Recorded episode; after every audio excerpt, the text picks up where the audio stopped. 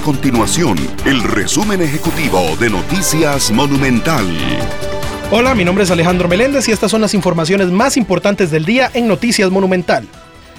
El Instituto Meteorológico Nacional prevé una afectación por un nuevo empuje frío para la segunda semana de febrero. Se espera que sea entre el 12 y el 15 de febrero, el cual traería condiciones ventosas para el país.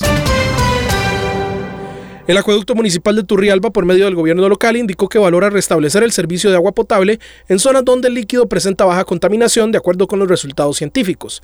Desde el pasado 31 de enero se recibió el reporte de un olor y sabor extraño en el agua, posteriormente se identificaron hidrocarburos. Estas y otras informaciones usted las puede encontrar en nuestro sitio web www.monumental.co.cr. Nuestro compromiso es mantener a Costa Rica informada. Esto fue el resumen ejecutivo de Noticias Monumental.